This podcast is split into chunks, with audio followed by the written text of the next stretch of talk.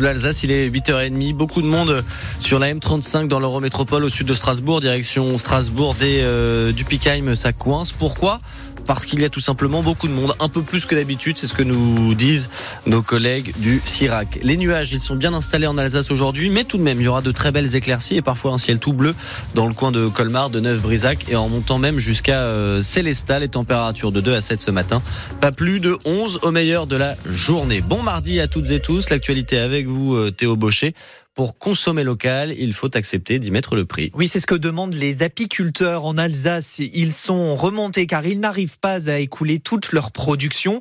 Les grossistes ne veulent pas de leur miel et ils se tournent vers des miels ukrainiens ou argentins qui coûtent moins cher. Mais c'est parce que la demande doit venir du consommateur en France. Pour Laurent Fichter, il est apiculteur orinois à Ensisheim. Ce qu'on a besoin, c'est que la clientèle, euh, bah, c'est que les consommateurs, hein, parce que c'est les consommateurs qui décident, que se dirigent vers les produits déjà français, mais en plus de ça, si possible, des, puisqu'en apiculture, on a autant les apiculteurs de loisirs que les apiculteurs professionnels, euh, si possible, pour soutenir les, les producteurs euh, professionnels comme moi, c'est de se diriger vers les entreprises qui ont qui ont fait le pas de se professionnaliser, d'en faire un loisir, un métier.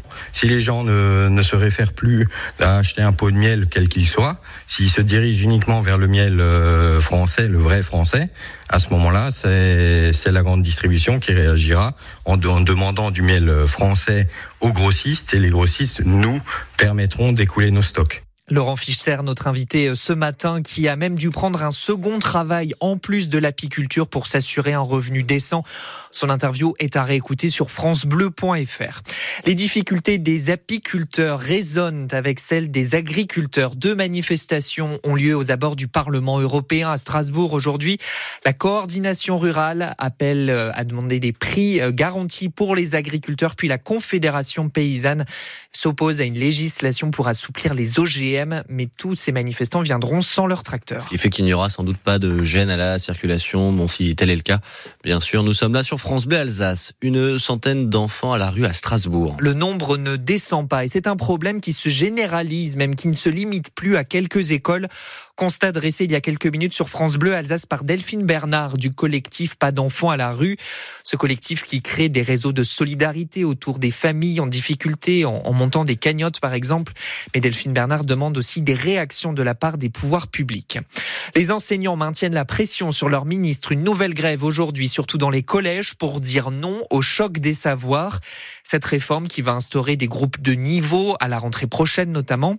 Et vous, quelle piste pour l'école de demain? 170 000 personnes ont répondu à la grande consultation lancée sur le site internet de France Bleu avec make.org. Et Cyril Ardo, vous nous dites quelles sont les idées les plus plébiscitées. La revalorisation du métier d'enseignant et l'amélioration de leurs conditions de travail font selon vous partie des axes les plus importants. Autre mesure très consensuelle, la réduction du nombre d'élèves par classe. Vous y voyez plusieurs avantages, une aide accrue à ceux en difficulté, des classes apaisées et des professeurs plus respectés. Vous êtes aussi favorable à davantage de sanctions contre les élèves perturbateurs et notamment contre le harcèlement scolaire. Aussi, 75% des participants veulent l'interdiction des portables dans l'enceinte des établissements. Sur le fond des programmes scolaires, vous souhaitez massivement un renforcement des fondamentaux, lecture, écriture et maths, mais aussi la transmission des valeurs du vivre ensemble, du goût de l'effort et de l'esprit critique. Certaines mesures, en revanche, vous divisent, la fin des notes ou la fin des devoirs à la maison, le port de l'uniforme, la réduction du temps de vacances ou encore une rémunération des enseignants en fonction de leurs résultats. Et tous les résultats de cette enquête sont à retrouver euh, sur le site internet de France Bleu, francebleu.fr. À peine un an et demi après son accession au trône du Royaume-Uni, le roi Charles III annonce être atteint d'un cancer. La maladie a été détectée il y a une dizaine de jours, mais son entourage se dit très optimiste car le monarque de 75 ans a commencé un programme de traitement. Il reporte ses activités publiques, mais il continue de conduire les affaires d'État. Les habitants de Mulhouse veulent faire face, veulent faire la chasse, pardon, aux corbeaux. Oui, la chasse parce qu'ils sont exaspérés par la présence des volatiles toute la journée. Alors la ville a décidé de déranger, c'est le terme, 300 nids dans 8 quartiers pour euh, inciter les corbeaux à s'installer ailleurs. Catherine Rapp est l'adjointe à l'environnement et elle mesure l'ampleur des nuisances. Chacun essaye d'avoir vraiment une action sur ce fléau, hein, parce que les habitants souffrent, parce que c'est de la nuisance sonore, euh, olfactive, il y a des fientes, euh, il y en a qui détruisent même les toitures de terrasses, euh, qui abîment du mobilier urbain. Le corbeau n'est pas le bienvenu en ville, mais hélas, il est bien tranquille, il se nourrit dans les poubelles, personne ne vient l'embêter, donc c'est vrai qu'ils sont beaucoup sur la ville. Et après, même la journée, ils vont dans les champs, à l'extérieur, et les agriculteurs, après aussi, nous écrivent, pas que les habitants, les agriculteurs aussi nous écrivent pour dire Mulhouse, faites quelque chose pour détruire ces corbeaux qui viennent après détruire nos récoltes, manger les, les petits semis qu'ils ont mis en terre. Donc voilà, en ce moment, c'est la destruction des nids de corbeaux à Mulhouse sur huit quartiers. Et cette opération va durer jusqu'à la fin de la semaine. La SIG va vouloir enrayer la spirale des défaites, déjà deux en phase allée du top 16 de Ligue des Champions. Mais ce soir, les basketteurs strasbourgeois font face aux favoris de leur poule, les Espagnols de Malaga. La rencontre commence à 20h.